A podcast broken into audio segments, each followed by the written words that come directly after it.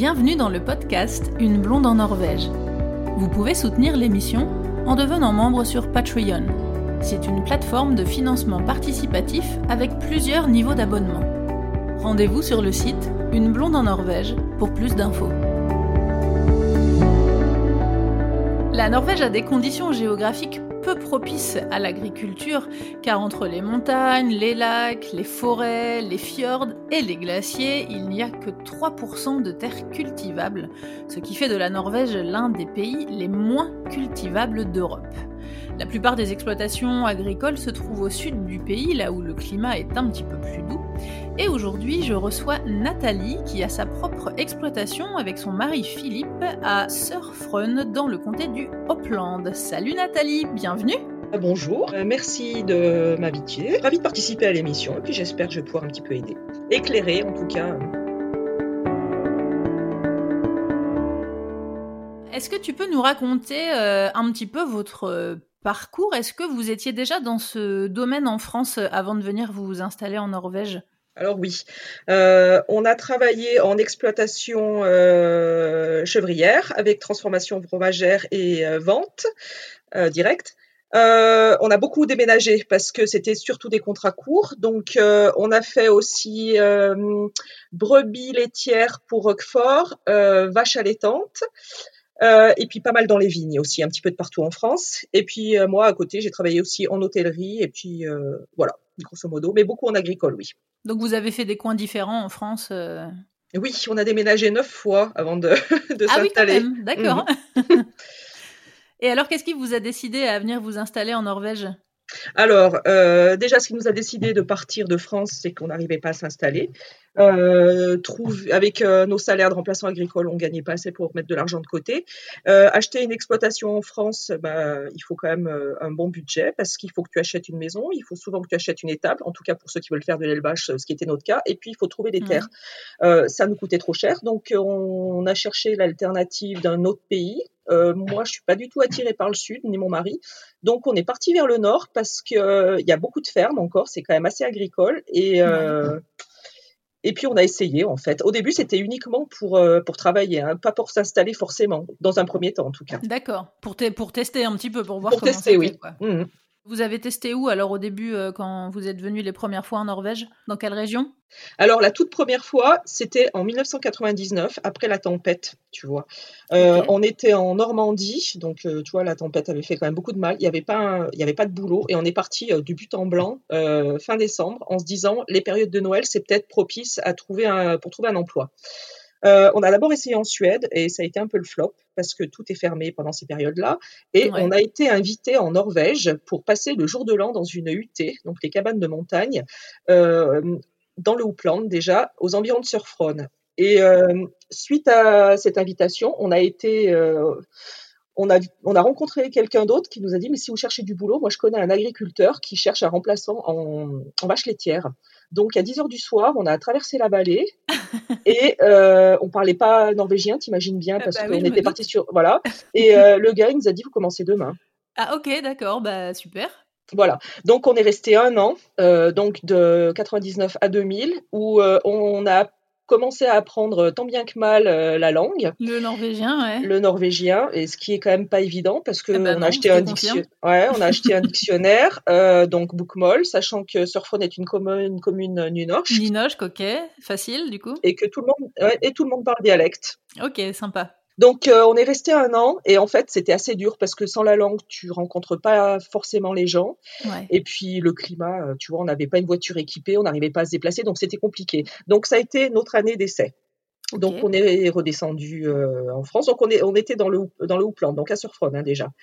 Euh, entre temps, on est reparti un petit peu dans notre galère en France avec ces petits boulots, euh, pas forcément euh, des possibilités de logement, pas forcément de possibilité d'acheter. Ouais. Donc, euh, on est reparti en 2003 parce qu'on avait une, une petite fille et on s'est dit euh, vivre dans un camion avec un bébé, c'est pas possible. C'est pas terrible. Et, malgré tout, la Norvège, tu vois, nous avait donné cette possibilité de trouver du boulot. Donc on est reparti, on a re-rencontré la même personne chez qui on avait travaillé, qui nous a logé pendant un petit moment, le temps qu'on retombe sur nos pieds. Mm-hmm. Euh, on avait quand même rencontré des gens en 2000, hein, faut pas non plus exagérer, dont un qui était tondeur de moutons et qui avait dit à Philippe, si tu remontes, je t'apprends à tondre. Donc, en remontant, vu que c'était en octobre et c'était en pleine saison, Philippe a appris à tondre. moi, j'ai trouvé des petits boulots, et puis lui aussi. Et puis de fil en aiguille, on a trouvé un boulot et un logement sur une ferme en mouton où on était remplaçant et donc logé. Et euh, Philippe travaillait euh, dans d'autres fermes, plus la tonte. En gros, on a commencé ça vraiment, on, on est installé depuis 2003. Pendant combien de temps vous avez fait ce, ces, petits boulots-là avant d'avoir votre propre exploitation? Alors longtemps parce que euh, il fallait quand même qu'on ait un petit peu d'argent en banque avant d'investir et puis des exploitations il y en a non plus pas tant que ça. Donc de 2003 à 2012 on est resté quand même 9 ans. Hein. Il y a que voilà en fait, 2003, 2012, c'est l'année où on a acheté notre exploitation, mais on a pu, euh, comment dire, en tout cas louer l'habitation de cette exploitation à partir de mai 2009. D'accord, donc vous étiez déjà sur place avant et puis vous avez eu l'opportunité de pouvoir acheter l'exploitation euh, après. Voilà, la personne, en fait, euh, le propriétaire était en, maison de retraite, il était sénile, donc il pouvait pas vendre.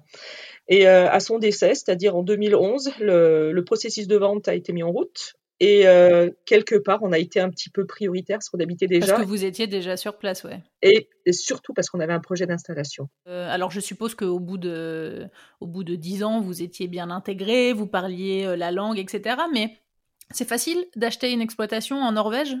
Euh, non, c'est pas si facile que ça.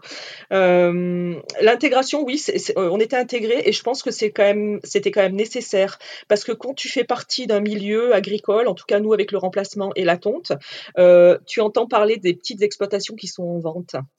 Parce que, que sinon, je, pense que tu en trouves, mais disons que tu as le soutien de la communauté quand tu es quand même déjà inclus. Tu vois, les, les Norvégiens, ils sont quand même euh, c'est quand même un esprit de famille, je trouve. Tu vois ce que je veux dire? Donc, euh, donc oui, nous, on a été vachement soutenus. Tu vois, je me rappelle quand on avait le visning, enfin donc la, visite, euh, tu avais les voisins qui faisaient des allers-retours en tracteur. Je me suis dit, mais enfin, qu'est-ce qu'ils font? Tu vois, j'avais ça m'arrive. Et en fait, ils nous ont dit après coup, ils ont voulu un peu faire peur aux autres. C'est vrai. ouais, c'était, tu vois, c'est vachement. Euh, c'était un petit geste protecteur. Euh... ouais, j'ai trouvé ça vraiment sympathique. Je, me suis vraiment, ouais, je me suis vraiment demandé ce qui leur arrivait. et, et, pareil, le, le, le, le, taxman, donc celui qui a estimé la ferme, c'est quelqu'un qu'on connaissait aussi. Et donc, il a, il a été clean. Hein, les Norvégiens sont très droits, donc il l'a estimé au prix. Euh, qui valait, hein, tu vois. Au prix normal, ouais. Mais dans un premier temps, il a mis euh, l'exploitation euh, en vente uniquement dans le secteur, en tout cas pour essayer de promouvoir un petit peu les jeunes locaux qui veulent s'installer. De la région. Et puis euh, un jeudi soir de 16h euh, à 19h. Donc déjà tu éliminais tous les gens qui venaient de loin, qui voulaient peut-être essayer d'acheter ici juste pour en faire une, une résidence secondaire. D'accord. Donc après nous on a pu euh, donc faire une offre et donc on a eu de la chance, on, on l'a eu. Mais voilà donc c'est dans ce sens-là où on a eu vachement de soutien, oui. Que ce soit pour euh, acheter votre exploitation ou après pour le fonctionnement, est-ce qu'il y a des aides de l'État? Alors oui, euh, pour l'achat en lui-même, on va pas dire que c'est à ce moment-là que l'État aide, mais euh, si tu veux faire de la restauration de bâtiments en tout cas, ou construire des bâtiments, là, tu as des aides par un organisme de l'État qui s'appelle Innovation Norge. Et c'est assez intéressant parce que cet organisme aide plus les jeunes qui s'installent et ils aident encore plus les femmes qui s'installent. Ah ouais? Parce que la Norvège, ouais, la Norvège est quand même. Euh, oui, il y a une grosse place pour l'égalité des sexes. Euh. Par exemple, pour 10 demandes à Innovation Norge, si tu as deux demandes de femmes, elles vont être dans tous les cas prioritaires. Prises, d'accord. Oui, elles seront prises. Et si c'est des femmes de moins de 35 ans, il me semble que c'est 35 ans, elles auront plus d'aide aussi pour s'installer. Vraiment, il faut en sorte que les femmes euh, aient leur place dans le milieu agricole. D'accord, donc aide aux femmes et aide aux jeunes et aide aux jeunes. Après, tu peux aussi faire des demandes, même si tu as plus de 35 ans, mais pas, ça sera pas au même taux, si tu veux. Tu vas pas être aidé de la même manière. Donc, tu as ces aides-là pour euh, quand tu viens d'acheter, ou même après, hein, si tu veux euh, investir dans un bâtiment, as quand même, tu peux demander des aides. Tu vas pas toujours les avoir, mais tu peux les demander. Donc, tu as cette aide-là. Et puis après, bah, les aides au fonctionnement, tu as, quand même pas mal de primes. Euh, bah, tu as les primes à l'herbe, c'est-à-dire euh, quand tu fais pâturer tes bêtes, tu as le prime en fonction du nombre de bêtes, euh, si tu es en zone de montagne, si tu utilises les, la montagne, euh, la prime de qualité. La prime de qualité s'appelle le COSL. Alors, c'est en fait des critères que tu dois remplir pour prouver que tu, que tu vas fournir de la qualité, en gros. D'accord. Mm. Euh, juste un petit truc euh, aussi sur lequel je voulais revenir, c'est que mhm. avant la Norvège euh, aidait plus les toutes petites exploitations. Aujourd'hui, je pense qu'ils ont quand même pas mal de pression de l'Europe. les grosses fermes vont être peut-être un peu plus aidées que les petites. D'accord, pour aider au développement et. Ouais, peut-être pas plus aidées, mais en tout cas, les petites ne sont plus euh, prioritaires sur ces aides-là. Est-ce qu'il y a des aides, par exemple, pour euh, montrer un petit peu quand il y a des intempéries ou des choses comme ça? Oui, oui, oui, comme par exemple, il y a trois ans, il y a eu pas mal, tu sais, il y a eu une sécheresse en Norvège. Oui, oui, ils ont mis en, ils ont mis en, euh, on a eu des aides parce qu'on n'avait pratiquement pas de fourrage. Donc, il y a eu aussi des aides où la Norvège a recherché du fourrage à l'étranger et à donner aussi euh, les moyens aux agriculteurs d'acheter ce fourrage qui était hyper cher. Qui était cher du coup. Vous faites quoi exactement sur cette exploitation? Alors, on a un troupeau au vin, donc on a 87 brebis pour être exact. On a deux races. On a donc la race traditionnelle norvégienne, euh, la brebis blanche de Norvège. On en a en, majorité, c'est quand même des brebis à laine, mais surtout à viande aujourd'hui. Et on a aussi, euh, je dirais, une vingtaine de têtes de brebis qui s'appellent des Pelsau. C'est des brebis où on reprend les peaux, tu vois, pour faire les coutures euh, et les imprimeries un peu traditionnelles. Donc on en a une vingtaine de comme ça aussi. Ok, donc, donc exclusivement brebis. Brebis, oui. Ok, super. Et vous faites euh, des fromages aussi, euh, du coup, euh, travail de la laine et tout ça? Alors non, fromage, si vraiment j'ai du lait en trop, j'en fais, je fais des yaourts pour nous, mais, après pour, produire, c'est quand même, tu vois, c'est déjà plus difficile. Quoique l'idée nous était venue, tu vois, au début, mais bon, voilà. par contre, donc je reprends, je quand j'envoie mes agneaux pels, donc les, les, brebis de couleur, les, je, je demande le, en retour les peaux et donc soit je les vends en direct, soit je les transforme. D'accord. Donc je, je couds et j'imprime les pots. Tu fais quoi exactement avec ces pots alors? Alors soit des couvre-lits, soit euh, des moufles. Euh, euh, des décorations quelconques. Pas mal. Ce qui est bien traditionnel aussi, c'est quand même dans les UT, justement, ils mettent des pots sur les lits ou bien sur les fauteuils à l'extérieur. Donc c'est ce genre de choses-là, tu vois qu'on fait avec. Tu les vends euh, à la ferme directement ou tu les envoies dans des boutiques euh? Alors, je les vends à la ferme uniquement. Et puis, euh, bah, donc, quand j'ai des gens qui passent, bah, il y, a pas mal de gens qui m'en prennent, oui. Tu me disais que vous aviez été bien soutenu par, par les autres exploitants et par les, par les, par les gens autour Alors oui, parce que quand on a racheté notre ferme, donc il n'y avait plus rien, enfin elle n'était pas exploitée depuis au moins dix ans. Euh, donc, comme je t'ai dit, on fait de la tonte. Donc, euh, les, les, euh, les, agriculteurs au vin ont trouvé ça vraiment chouette. donc, il y en a pas mal qui nous ont donné un mouton pour commencer. Et puis, un autre agriculteur qui voulait arrêter euh, a maintenu une année de plus son petit troupeau pour qu'on puisse le reprendre. Pour la ah, simple, voilà, ça c'était vraiment chouette et il nous a aussi permis de choisir les, les agneaux de renouvellement qui pour euh, pour quand on allait reprendre, parce qu'en plus euh, ce monsieur-là, il a euh, le droit de lâcher ses moutons à la montagne au même endroit que notre exploitation. Donc c'était vraiment super important pour nous et super intéressant de pouvoir reprendre ce troupeau-là. D'accord, donc vous avez récupéré le troupeau après. Ouais, et on a récupéré un troupeau alors qu'il voulait arrêter, plus ce que les gens nous ont donné. Et d'ailleurs les pels, ça a commencé comme ça, enfin les brebis de couleur, parce que on nous en a donné une. Ouais. Et puis après, il nous a dit, bah, je vais vous passer le bélier pour avoir des agneaux, etc. Donc oui, oui, à ce niveau-là, en tout cas, et les agriculteurs et les gens chez qui on travaille pour l'attente régulièrement nous ont vachement soutenus. D'accord, donc bonne entraide, bonne ambiance. Euh. Oui, oui.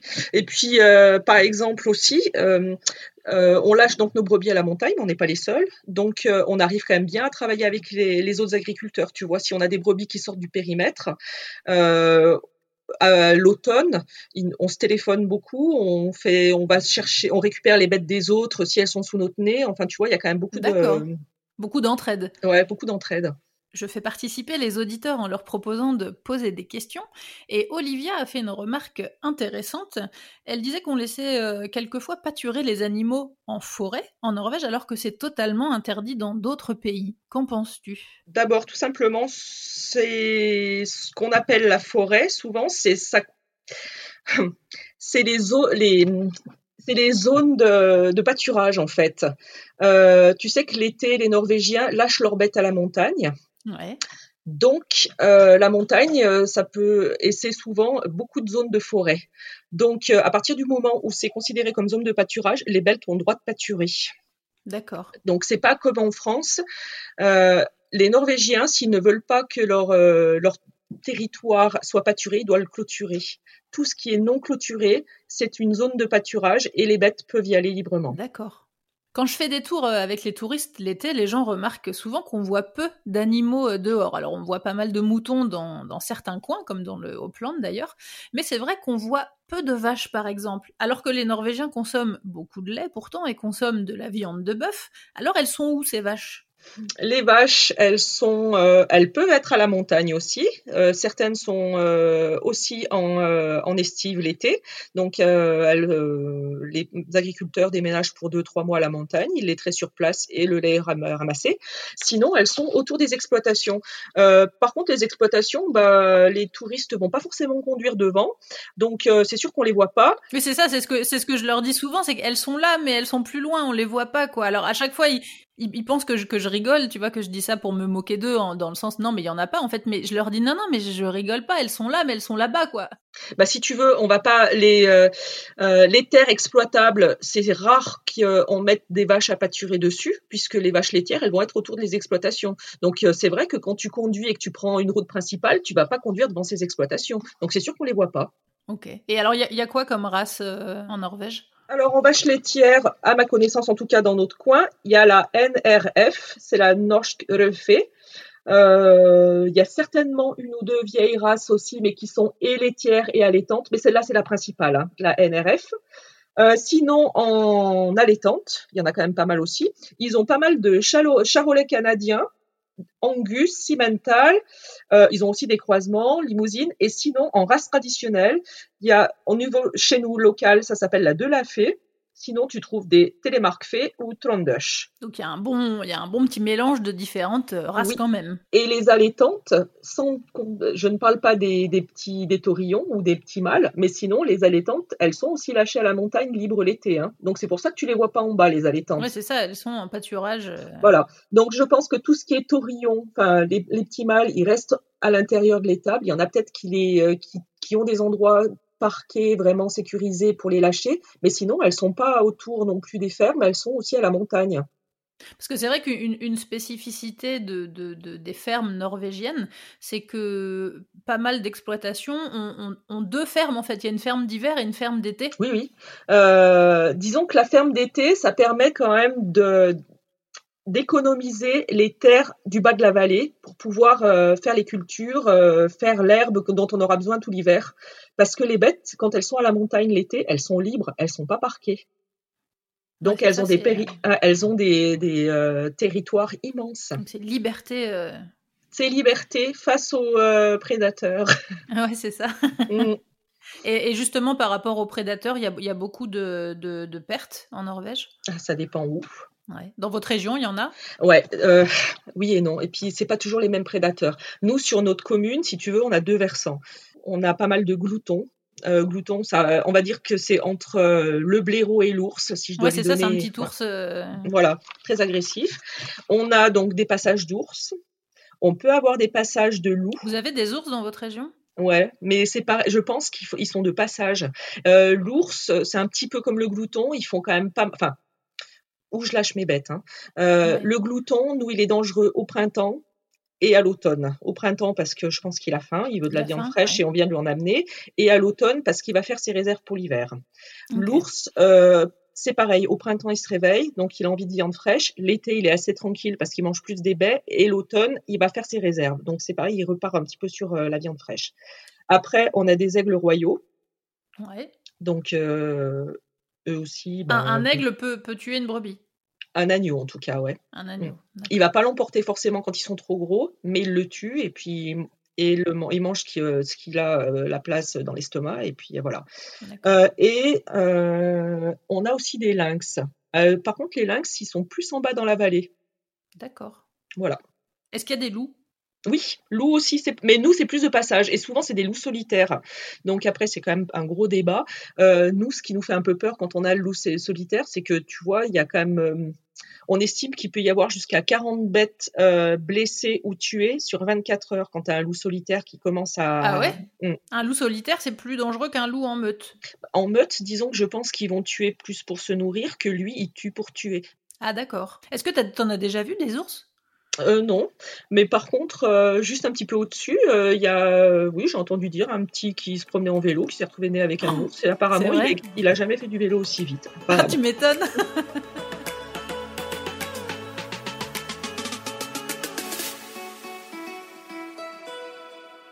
L'agriculture euh, norvégienne est en fait plus animale que végétale. Le pays atteint une certaine autonomie pour la production de pommes de terre, par exemple, avec 80% euh, et 60% pour les céréales, mais la plupart de ces récoltes sont cultivées pour nourrir le bétail. Le pays satisfait environ 55% de la consommation pour les fruits, mais seulement 5% pour les légumes.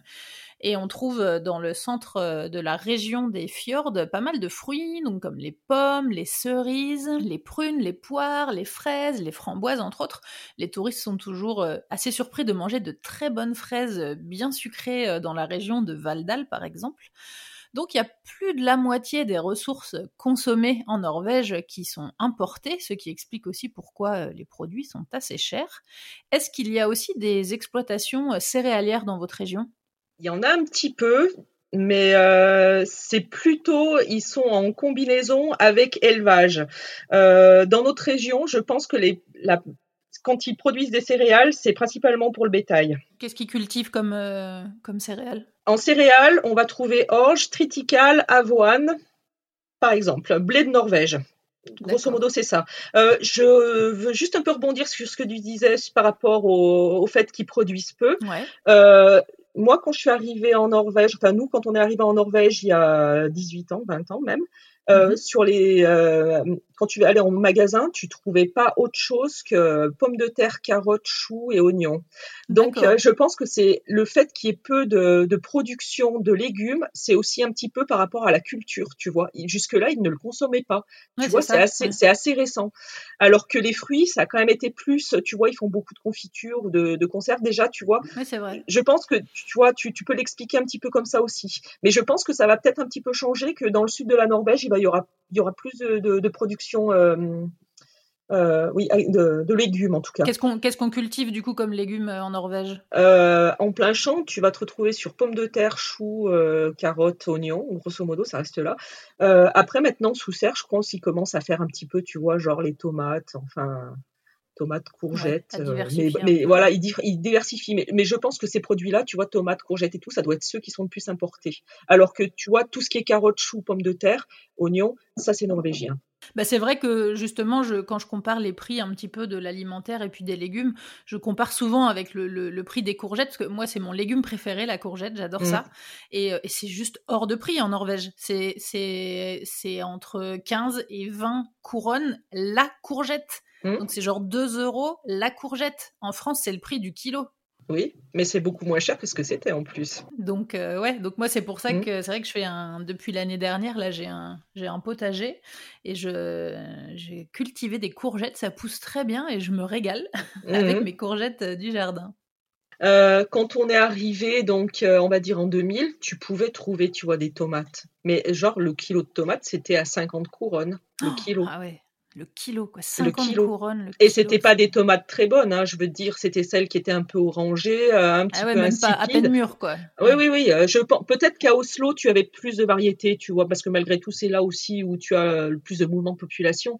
Mais en tout cas, nous, dans, où on habite, euh, les tomates, je pense que les gens en mettaient juste pour décorer, tu vois. Et moi, j'essaye des courgettes. Par contre, là où j'habite, il faut que je les mette sous serre. Et quand je les ramasse euh, en août, je suis ravie. Ouais, c'est top. Dans les questions des auditeurs, il y a Claudie qui demande qu'en est-il de la permaculture en Norvège et c'est quoi déjà la permaculture? Alors la permaculture, c'est un mode d'agriculture fondé sur les principes de développement durable, respectueux de la biodiversité et de l'humain, imitant le fonctionnement des écosystèmes naturels. En Norvège, on n'en entend pas vraiment parler, en tout cas pas là où, euh, pas vers chez nous. Je pense que le temps de culture en Norvège, il est trop court pour qu'on puisse penser permaculture. Mais c'est ma façon de le voir. Euh, je pense que ça, ça, s'adresse peut-être aussi un peu plus euh, dans les, aux zones où il y a fruits maraîchage. Et donc, tu vois, il y en a pas non Peut-être un peu plus autour des fjords, genre autour du, du Hardanger ou tout ça. Voilà. Peut-être que les gens qui auront des pommiers, ils vont mettre des, euh, des cassissiers en dessous, tu vois. Moi, je j'ai pas beaucoup, j'ai pas une grande connaissance sur la permaculture, donc peut-être que eux le font, mais j'ai pas l'impression qu'on en entend beaucoup parler. Sinon. En tout cas, c'est quelque chose qui est pas très répandu en Norvège, quoi. Non, non, c'est pas répandu en Norvège, non. Concernant les, les céréales dont on parlait juste avant, euh, quel est le rythme des moissons? Chez nous, euh, quand ils arrivent à moissonner fin septembre, c'est bien. Euh, des fois, c'est même en octobre. Donc, ça n'a rien à voir avec, en avec la France où euh, souvent mi-juillet, c'est tout bouclé, tu vois. Après, pour ce qui est fourrage, euh, souvent, ils peuvent commencer à faucher en foin, donc tout ce qui est herbe, en juin. Parce que en juin, il fait jour tout le temps. Et donc, euh, d'un seul coup, tu as une explosion de la, de la végétation et tout va super vite. On passe pratiquement de la neige à, à l'herbe en l'espace de peut-être deux semaines. Tu peux... Ouais, c'est ça. Ouais, c'est ce que, c'est ce que j'explique souvent euh, quand, quand, les gens me demandent comment est le climat en Norvège, etc. J'explique que qu'on a, on a un, hiver et un été assez contrastés. Mais mmh qu'en gros, les intersaisons, euh, printemps et automne, sont, sont vraiment, c'est vraiment court, quoi. Oui, oui, oui.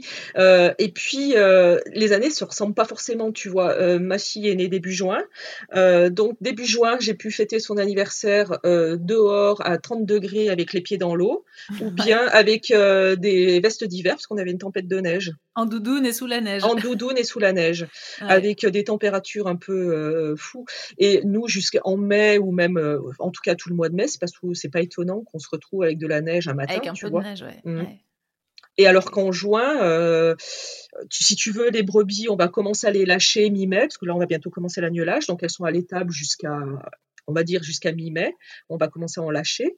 Et en un mois, euh, on va pouvoir déjà les monter à la montagne. Elles restent en pâturage autour de la ferme uniquement un mois. Oui, parce que c'est vrai que souvent, quand on commence les tours, euh, au mois de juin, euh, quelquefois, on voit les premières coupes euh, en fait dans les champs et souvent les gens sont surpris en disant oh là là, mais c'est déjà la première coupe. Euh. Mais oui, oui, mais c'est ça, en deux semaines, ça explose. Si tu veux, nous souvent on rentre dans l'agnelage mi-avril, tu as encore un arrière-goût d'hiver. quand on sort de l'agnelage mi-mai, le printemps est quasi fini. On, souvent, tu vois, tu sens arriver l'été. Oui, c'est ça, c'est plus un petit parfum d'été. Mm. Oui, oui, c'est ça. Par rapport aux moissons euh, pour le, pour, pour le fourrage, euh, il y a plusieurs coupes. Tout dépend si tu as lâché tes bêtes donc, euh, qui vont manger la première coupe, mais sinon, il y a deux à trois coupes, oui. Du coup, ça va, ça va jusqu'à jusqu'à septembre, fin septembre? Oui, après ça dépend où, parce que rien que nous dans notre commune, les gens qui sont au bas de la vallée, euh, ils vont pas avoir les mêmes températures que nous qui montons en altitude, si tu veux. Euh, ceux du bas de la vallée qui sont à, je pense que c'est à 200 mètres d'altitude, le bas de la vallée, ils vont pouvoir faire trois coupes. Nous qui sommes à 650, on va en faire deux. Et à la montagne, à 900, ils en feront qu'une. Ouais, donc c'est vraiment différent en fonction des régions. Euh. Oui, non, mais là c'est même sur la même commune, tu sur la même commune, ouais, c'est ça, mm. en fonction de l'emplacement sur la vallée. Euh, voilà, oui, et de, de l'altitude en fait.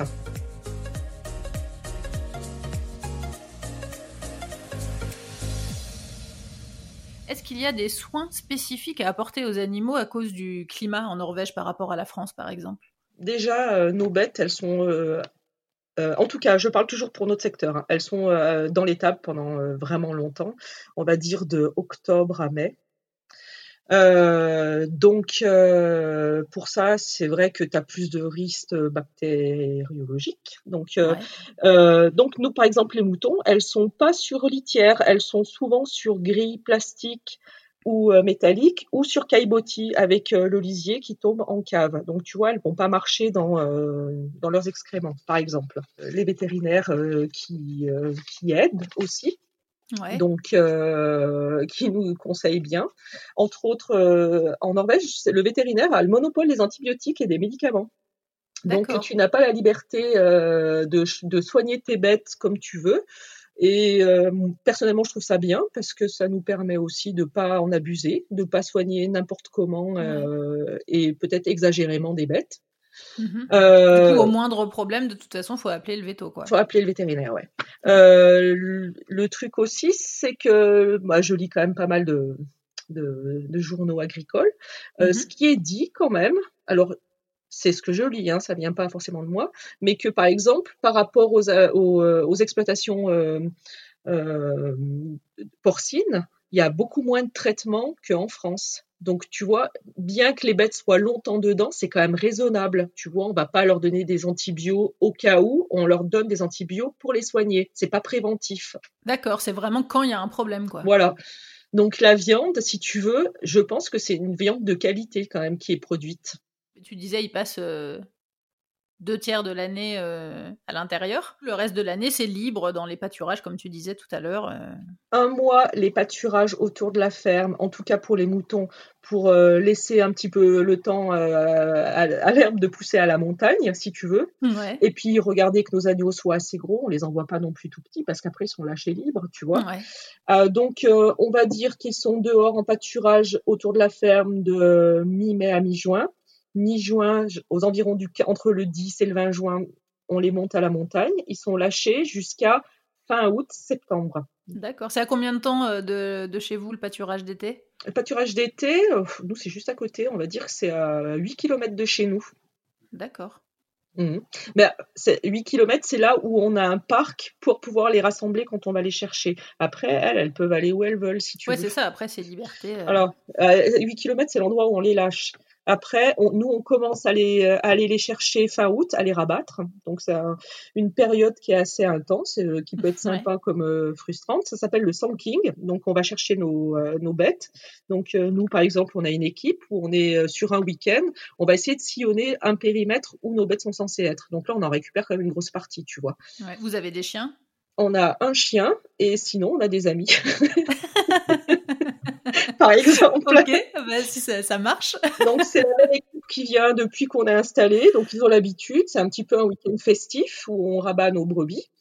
Et euh, honnêtement, le sanking il va durer jusqu'à. Euh, nous, on fait fin, fin, août parce que c'est là que le, le glouton arrive. Donc moi j'ai envie aussi de, tu vois, éviter ça. C'est en prévention avant que les gloutons s'énervent un peu. Euh. Voilà. Euh, après, d'une manière générale, il nous faut quand même tout le mois de septembre pour trouver tout le monde parce que les dernières sont parties un peu plus loin. Il suffit qu'il y ait eu un prédateur, ça les a fait, ça leur a fait peur, donc elles vont plus loin que prévu. Euh, tu as toujours des trucs qui se passent. Les jeunes, elles vont peut-être suivre des brebis qui sont pas les nôtres, donc elles vont se retrouver hors secteur aussi. Mais euh, d'une manière générale, le premier week-end euh, le, de Sanking, donc fin août, là, on en a quand même ramassé pas mal. D'accord. À quelle distance, euh, le plus loin, vous avez retrouvé des bêtes? Mmh, Je dirais 30 km. Ah ouais, quand même. Mmh. C'est des, des, petites aventurières. Hein. Elles sont contentes de rentrer en général Oui, oui, oui. Bah, en principe, euh, tu sais, nous, on est déjà en zone de montagne, donc elles peuvent quand même un petit peu se balader si elles veulent. Donc, en principe, euh, elles se mettent devant le portail et moi, ça m'exaspère. Je me dis, elles ont passé euh, sept mois dedans. je pense que tu leur ouvres la porte de l'étable, elles rentrent en courant, tu vois. Elles rentrent dedans en courant, ouais, c'est clair.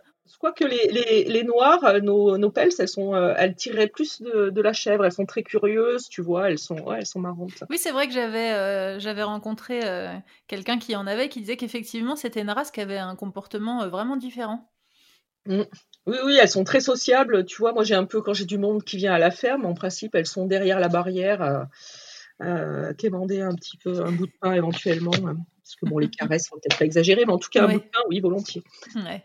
Dans les questions des auditeurs, il y a Louise aussi qui demande quelle est la position de l'État par rapport à l'utilisation des pesticides. Est-ce qu'on utilise des engrais euh, en Norvège? Est-ce qu'il y a du bio? Comment ça se passe? Alors, en Norvège, pour utiliser des pesticides, euh, les agricultures doivent prendre des cours. C'est super strict. Euh, de toute façon, c'est pas très populaire d'en utiliser beaucoup. Les gens sont quand même assez modérés, ils sont raisonnables les Norvégiens. Euh, si tu veux donc utiliser des pesticides, euh, donc tu dois faire, tu dois prendre donc ces cours. Tu dois avoir un journal en fait. Tu dois tout écrire. Donc euh, contre quoi tu traites, quand est-ce que tu l'as fait, les températures, le temps. c'est quand même vachement rigoureux. Euh, vous l'avez faite, vous, cette euh, formation? Non, parce que nous, on n'en utilise pas. Parce que vous en utilisez non. pas Non, souvent, les pesticides, c'est pour ceux qui font des céréales. Nous, on n'en fait pas. céréales ou les légumes si tu veux, mais nous on n'en fait pas. Et, euh, et puis euh, j'en parlais un petit peu avec un agriculteur, il disait qu'aussi en Norvège, vu le climat, il n'y a pas tant d'insectes que ça. Donc tu vois, ça reste quand même aussi. Euh, c'est un peu autoprotégé par le climat, quoi. Ouais. pour ce qui est de l'engrais, c'est un petit peu pareil. Tu as toutes les années, tu as un expert qui vient faire des, des analyses de sol de toutes tes terres pour te dire quel genre d'engrais il faut que tu mettes, les quantités maximum, et c'est pareil, il faut tout l'écrire dans un journal. Donc tu vois, c'est... Euh, c'est hyper contrôlé. Quoi. Ouais, ouais, c'est hyper contrôlé, et honnêtement, je trouve que c'est raisonnable. D'accord. Et ça, oh. quelle que, quel que soit l'exploitation, quoi. Quel que soit ce qu'on y fait, ça, c'est contrôlé. Par euh, exemple, pour, je pense que si tu ne fais pas ce cours et et que tu n'as pas ces contrôles par rapport à l'engrais ou à tout ça, tu ne peux pas rentrer dans le cadre de, du qualité contrôle. Et je crois qu'aujourd'hui, tu es obligé de le faire, d'y être dans ce qualité contrôle. C'est obligatoire, ouais. Tu es obligé de, passer par tout ça. Tu es obligé de le faire, en fait, ouais. Je pense que là, si tu le fais pas, euh, on peut te demander d'arrêter. D'accord. Et par rapport à l'appellation du bio, du bio, il n'y en a pas eu. C'est pas très populaire en Norvège parce que je pense qu'encore une fois, tu vois, c'est assez raisonnable. Et puis, par exemple, on va pas, on le dit pas forcément, mais euh, nos agneaux qui reviennent de la montagne, ils n'ont pas mangé autre chose que de l'herbe de la montagne. Donc, c'est pas des agneaux qu'on va appeler bio, mais dans le fond, si tu veux, c'est des agneaux bio. En fait. Oui, oui, ils sont bio, tu vois. Jusqu'à ce que tu, euh, sauf si bien sûr il faut que tu les rentres dans les tables et puis que tu commences à leur donner un peu de grain pour euh, pour qu'ils soient prêts à, l'abattage. Mais mhm. euh, d'une manière générale, tu vois, jusqu'en septembre-octobre, tes agneaux, ils n'ont pas mangé autre chose que de l'herbe. Que de que de l'herbe, ouais. Mmh. Et de l'herbe de montagne en plus, tu vois. Mmh. Euh, après, euh, d'une manière générale, il n'y a plus d'agneaux en étable euh, à partir du mois de novembre au plus tard, tu vois. Donc, il y en a qui auront peut-être mangé un peu de grain pendant 15 jours, 3 semaines. Ouais, c'est ça, mais une période super courte. Quoi. Mais, mais d'une manière générale, le premier agneau qui est très populaire en Norvège, il est, il, c'est pas marqué bio dessus, mais il l'est. Hein. Il l'est, ouais, c'est ça, ouais. Mmh. Après, bah, il y, a quelques exploitations qui font du bio, mais c'est déjà compliqué parce que il faut trouver les produits bio. En Norvège, il n'y a, a, pas beaucoup de production bio, donc tu vois, c'est toujours la même chose. parce qu'il faut du bio pour faire du bio, quoi. Voilà, ouais. si tu veux, en tout cas, je te parle d'élevage. Hein. Euh, si tu veux euh, faire euh, des moutons bio, il faut que tu trouves du grain bio, il faut que tu trouves du fourrage bio. du coup, tu vas, tu vas faire baisser la, la quand tu fais du bio, t'as pas, t'as pas beaucoup de rendement. ici, bah, malgré tout, c'est pas pour rien qu'on monte les bêtes à la montagne, c'est qu'on n'a pas non plus des, des, des, des, surfaces pour faire du fourrage qui sont énormes, tu vois. Donc, euh, je pense que ça, ça a limite. Mais je te dis, tu vois, l'engrais et tout, les gens sont raisonnables. Hein. Dans la région où vous êtes, des, exploitations, il y en a beaucoup? Je vais te dire, sur la commune de Surfron, il y a 3000 euh, et quelques habitants et il y a encore 200 exploitations. Ah ouais, c'est énorme. Oui, et qui fonctionnent. il y en a beaucoup qui ont, qui ont arrêté depuis qu'on est là. Hein. Donc oui, oui, il y a des toutes petites exploitations avec 50 euh, moutons. Et puis, euh, là, celle-là, par contre, les grandes, grandes, tu les comptes. En tout cas, en mouton, euh, je dirais qu'il y a deux exploitations qui ont vraiment un gros cheptel. Sinon, d'une manière générale, tu as des, des cheptels de 200 têtes. D'accord. Après, en vache laitière, il y en a pas mal, oui. Et c'est pareil, hein, c'est pas des grosses, grosses exploitations. Je pense que ce qui est considéré comme comme gros, entre guillemets, c'est des exploitations qui ont entre 30 et 40 bêtes à, traire. Donc, tu vois, c'est pas énorme. Ah ouais, c'est pas énorme, ouais. Mmh. Et après, euh, en vache allaitante, il y en a aussi quelques-unes. Euh, il y en a une ou deux qui sont un peu grosses. J'en vois, j'en, j'en pense, je pense à une, mais euh, mais sinon c'est raisonnable aussi. Hein. Je pense que les gens, ils ont 40 bêtes. Par contre, il y a beaucoup de gens qui sont plus réactifs, donc qui vont avoir une petite ferme avec 50 moutons ou 10 vaches et qui vont travailler à côté. Du coup, ils font autre chose en plus. oui, oui. À côté. Je pense qu'ils font par philosophie, ils ont une ferme par philosophie ou bien par euh, parce que c'était la ferme de leurs parents, tu vois, ils continuent. Et puis mhm. parce que malgré tout, les Norvégiens, ils ont quand même un bon train de vie, donc euh, avec 50 moutons, tu peux pas te permettre de tout faire, tu vois. Mais euh, je pense qu'aussi ils aiment ça, tu vois. Puis ça leur fait un peu, ça met du beurre dans les épinards, je pense. Ouais, c'est ça. Mm, mm. Mais c'est en plus d'autres choses, quoi. Ils ont un autre métier à côté. Et souvent à plein temps, hein. C'est vrai. Mm. Moi, je travaille à l'agnelage où euh, on tond chez. Euh, parce que mon mari et moi, on est, mon mari est tondeur et moi, je trie la laine, tiens, entre autres. Toujours. Euh, je travaille chez le maire qui a 200 boutons. D'accord. Donc, il est maire de la commune et il a quand même 200 brebis. Ah ouais, quand même. 250 mmh, même, oui, il me semble. Un gros loisir quand même. ah ouais, lui, je pense que c'est au-delà du loisir. Eh ouais. dans mon, à mon idée, mais bon. Est-ce qu'il y a en Norvège des coopératives? Pas comme on l'entend en France euh, si tu penses au système de Cuma. Euh, ce que on voit, c'est des gens euh, des, petites exploitations qui veulent se réunir pour construire un bâtiment plus pratique et qui vont partager donc cet investissement en trois personnes et qui vont diviser aussi le travail en trois ou quatre, enfin je dis trois. Euh, ce genre de, coopération, tu as. Après, euh, tu n'as pas beaucoup de coopératives.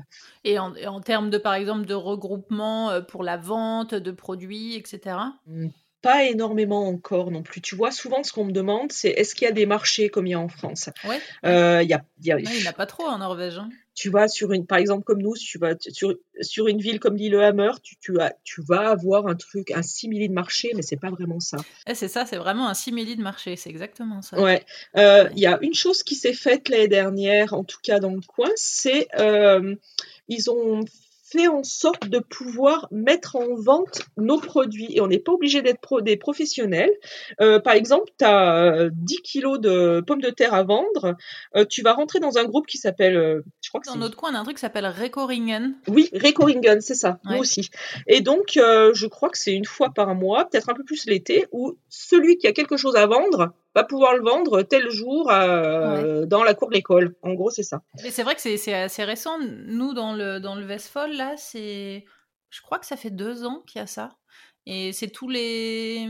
Je crois que c'est tous les 15 jours, le lundi, euh, genre de 19h à 19h30. Euh, ils, se, ils se regroupent euh, sur une place dans le centre-ville et puis du coup, il y a plein d'exploitants qui vendent Mmh. des, produits, du miel, euh, des crevettes, euh, enfin plein de plein de produits frais. Euh. Mmh. Mais sachant que la grosse différence avec le marché, c'est qu'au marché, tu sais que tous les lundis, tu vas trouver des salades, des carottes, des choux.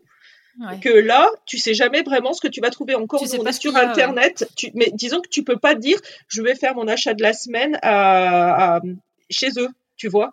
C'est juste, tiens, lui, il a dû tuer une vache, je vais pouvoir acheter 5 kilos de bœuf. Ou euh, tiens, lui, euh, il a des salades. Mais, mais tu vois, c'est pas comme euh, le marché à proprement dit en France. Ouais, c'est vrai. Ça, c'est vrai que c'est un, c'est un, un, des trucs qui me, qui me manque pour le coup par rapport à la France, c'est vrai que ce côté un peu euh, aller faire un tour sur le marché avec les produits et tout, euh, il y, mmh. a vraiment pas. Alors, effectivement, dans les plus grandes villes, comme tu disais, bon, à Bergen, il y a le marché aux poissons, euh, à Oslo, il y, a des, y a des coins où il y, a des, y a des marchés comme ça qui sont là régulièrement, mais c'est vrai que c'est pas dans la tradition, comme en France, dans les petits villages, d'avoir le marché le dimanche où tu vas acheter ton poulet rôti et, et tes, tes fruits, quoi. Pas du tout, mais de toute façon, tu vois bien que euh, moi, ce qui m'avait marqué quand je suis arrivée en Norvège, j'ai fait, j'ai touché un petit peu à plein de petits boulots aussi, tu vois, c'était assez intéressant. Et on arrivait juste, on s'est retrouvé, j'ai dû servir à un mariage. Euh, et donc ce mariage-là, euh, j'ai été surprise parce que le repas a été bradé, mais en une demi-heure. Tu vois, alors que pour nous, le mariage, je pense que les gens doivent passer une demi-journée à table. Ah Par contre, donc il y avait, il me semble, une quarantaine d'invités. Par contre, quand ils sont passés au gâteau, je pense qu'il y avait un gâteau par tête. Ah ouais, d'accord. Et là, ils ont passé la demi-journée, tu vois. Ah ouais, donc c'était la demi-journée gâteau en fait. En gros, et je pense que c'est tout à fait ça. Euh, tu vois la Norvège. Ça reflète bien la mm. culture euh, gastronomique norvégienne, c'est vrai. Euh, alors qu'il y a de la gastronomie en Norvège, mais c'est juste qu'on l'aborde pas pareil qu'en France. Non, tu vois. Vrai. Elle est pas du tout mise en valeur, et, et je pense que ce qui y a de dommage en Norvège, c'est que les gens ils repartent de Norvège en, se disant j'ai mangé que des euh, des des pulse et euh, et ils ne mangent rien d'autre alors que exactement ça. Il y a autre chose mais c'est juste que la Norvège ils sont pas pas bons pour dire où trouver et puis c'est cher pour connaître. Bah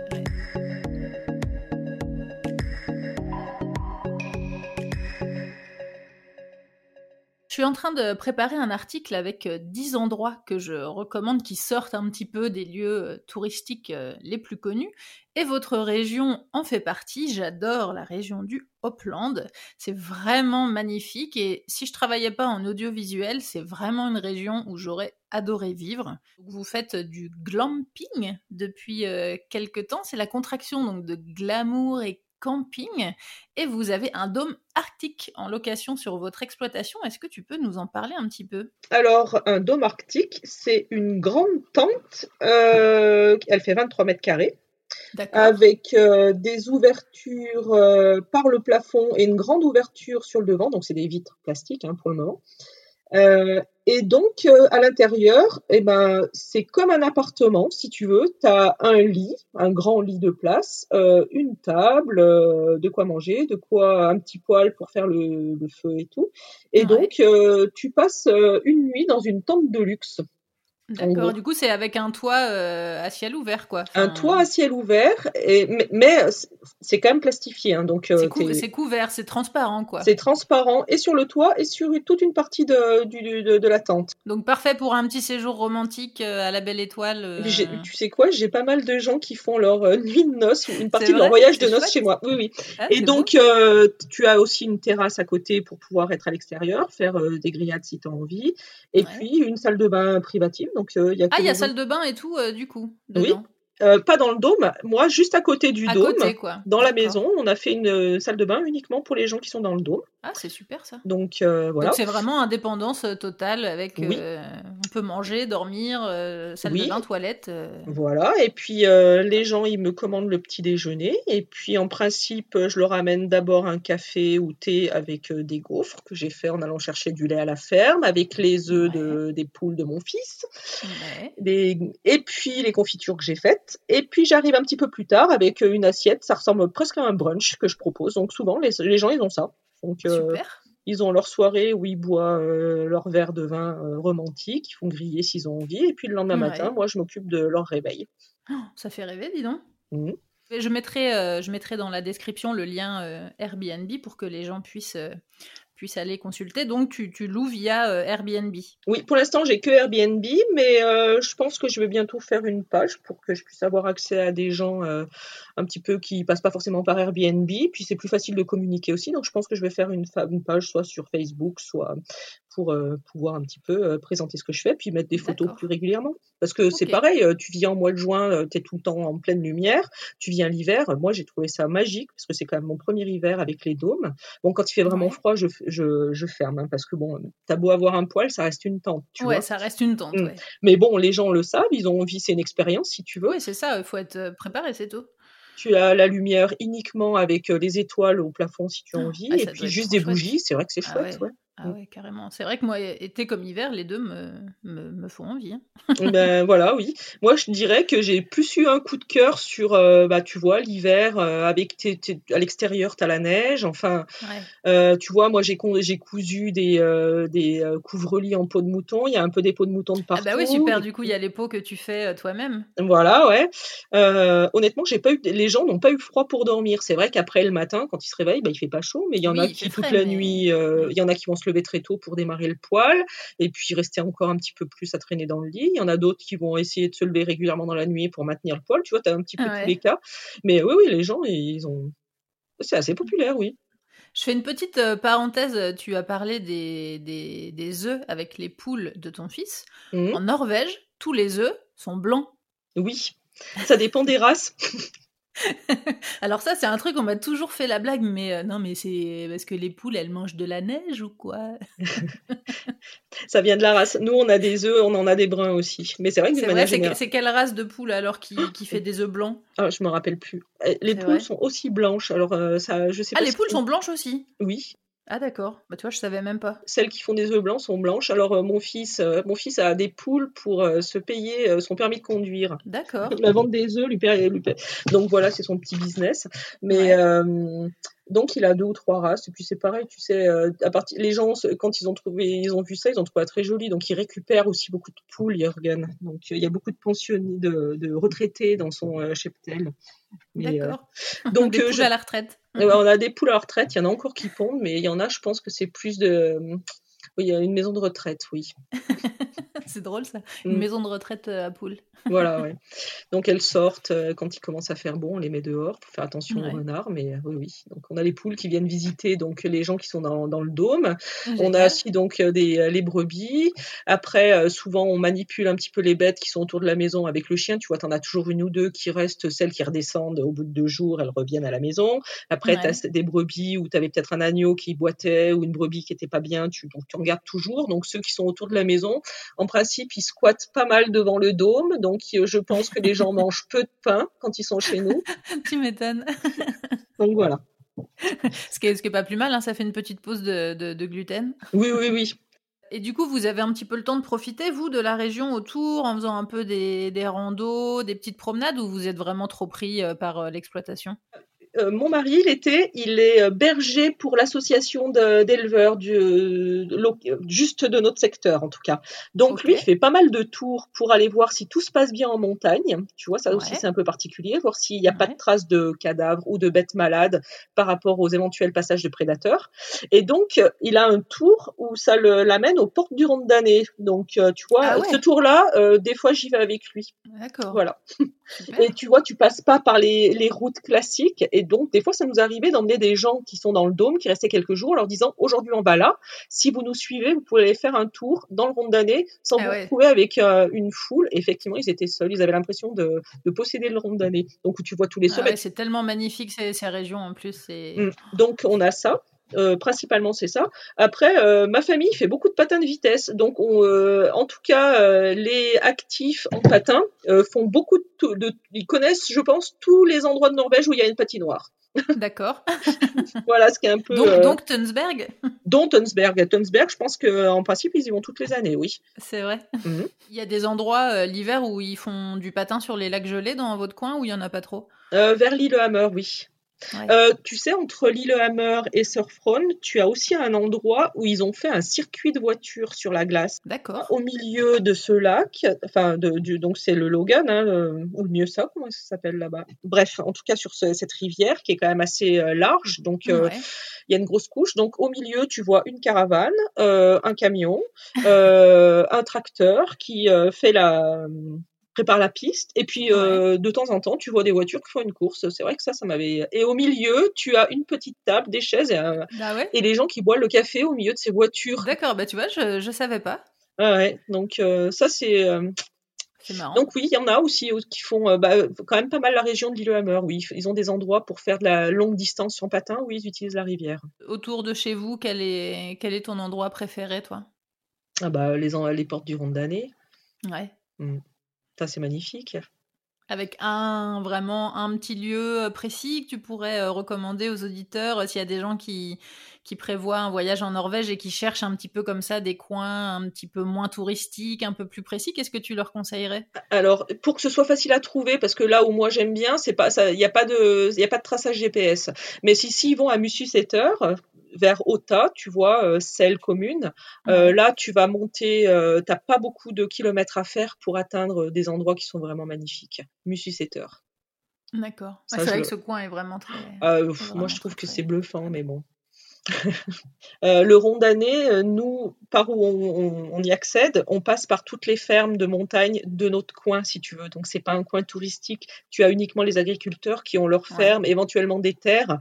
Donc, quelque part, euh, tu vas conduire pendant une demi-heure en trouvant que c'est intéressant, mais c'est pas super beau. Enfin, tu, enfin, j'en sais rien si on arrive à être objectif quand tu, tu vois, quand on, le voit régulièrement. Mais après, quand on arrive à ce coin-là, euh, Eldo Setter, voilà. C'est la dernière ferme. Et là, eux, ils sont euh, à l'entrée du rond d'année. ils ont vaches laitières, chèvres, et brebis. Donc en plus, tu as de tout quand tu vas là-bas. Euh, tu es seul et tu possèdes tout ce, panorama. Moi, je trouve que c'est bluffant. C'est beau, ça me donne envie de. Et en plus, il y a plein de myrtilles. Ah, bah en plus. Ah alors. Ça, c'est vrai qu'en Norvège, c'est un truc. Euh, il y a des myrtilles euh, sauvages partout. On voit ah souvent les gens ramasser avec les petites, les râteaux, là, les petites pelles, mm. les petites pelles trouées là. C'est. Vous en ramassez beaucoup, vous? Euh, oui, mais on en mange aussi quand même pas mal euh, sur place. oui, on a ramassé. Vous avec tous les doigts, avec les doigts violets et les dents bleues. Et les dents bleues. voilà. si tu voulais donner envie euh, aux auditeurs de venir visiter votre votre région, qu'est-ce que tu Eh ben, quand même à côté de chez nous, donc la commune voisine à Ringebu, faut pas oublier qu'on a une stave c'est-à-dire une vieille église en bois debout qui a 1000 ans.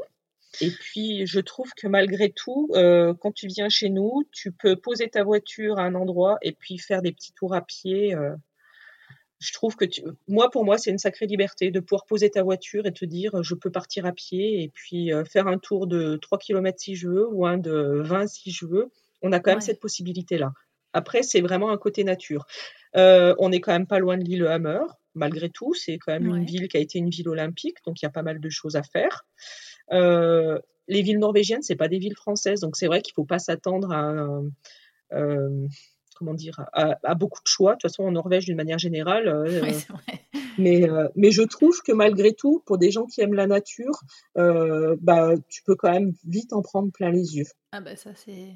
je pense que tu vois, par exemple, nous on est à côté d'une, enfin à côté, il y a une rivière en bas de la vallée. Il y a des gens qui vont pêcher s'ils ont envie. Et puis en hôtel de montagne, qui sont pas très loin de chez nous, moi je peux dire aux gens où aller manger et quand. ouais. Et puis possibilité aussi de faire des, des excursions un petit peu plus, plus longues où on, on va camper sur place, où on part plusieurs jours. Ça, c'est des choses que vous faites, vous? Euh, Avec des bêtes, c'est difficile, mais euh, oui, si on, oui, ça nous est arrivé.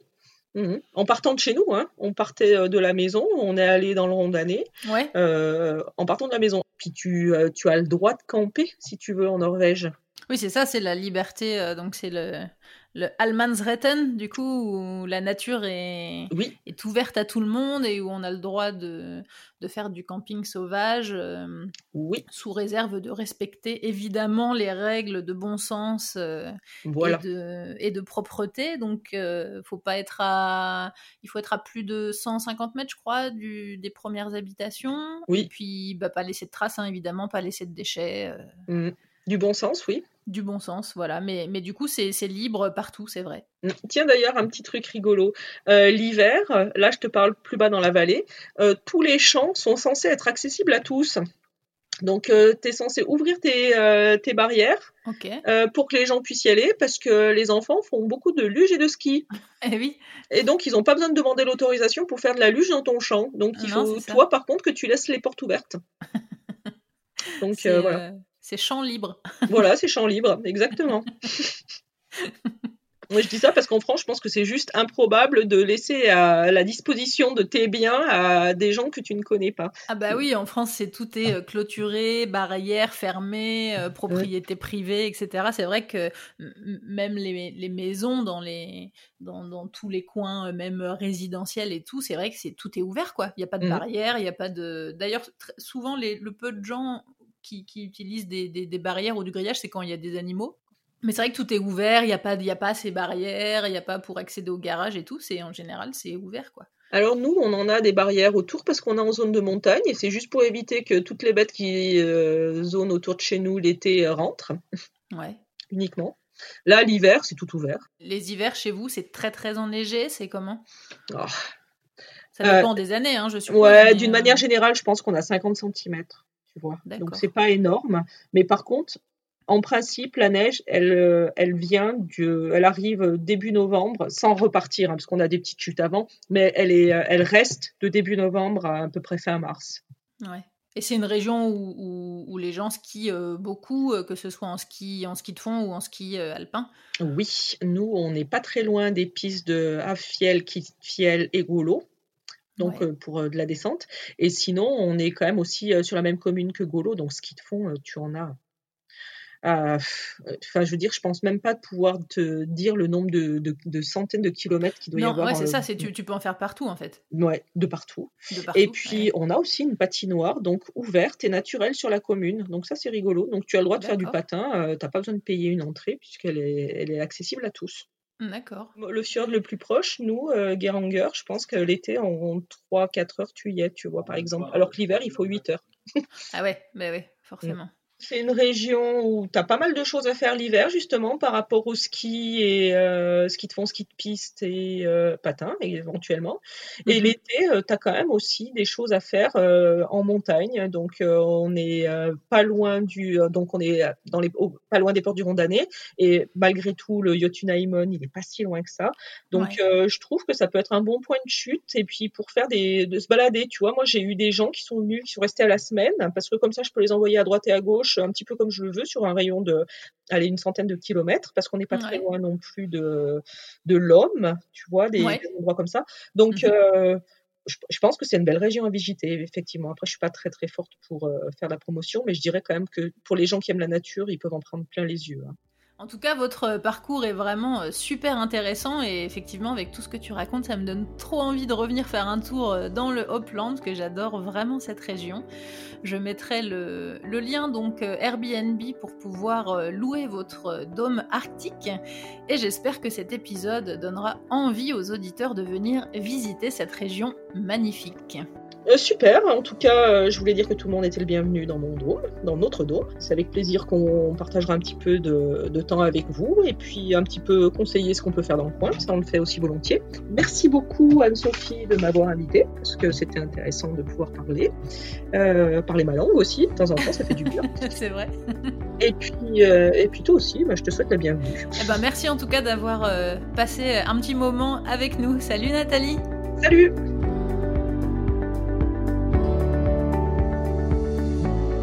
Retrouvez les épisodes sur toutes les applications de podcast et en format vidéo sur YouTube. N'hésitez pas à mettre des petites étoiles pour noter le podcast et à partager les épisodes. Merci à Louise et Pierre qui soutiennent le podcast sur Patreon. À bientôt!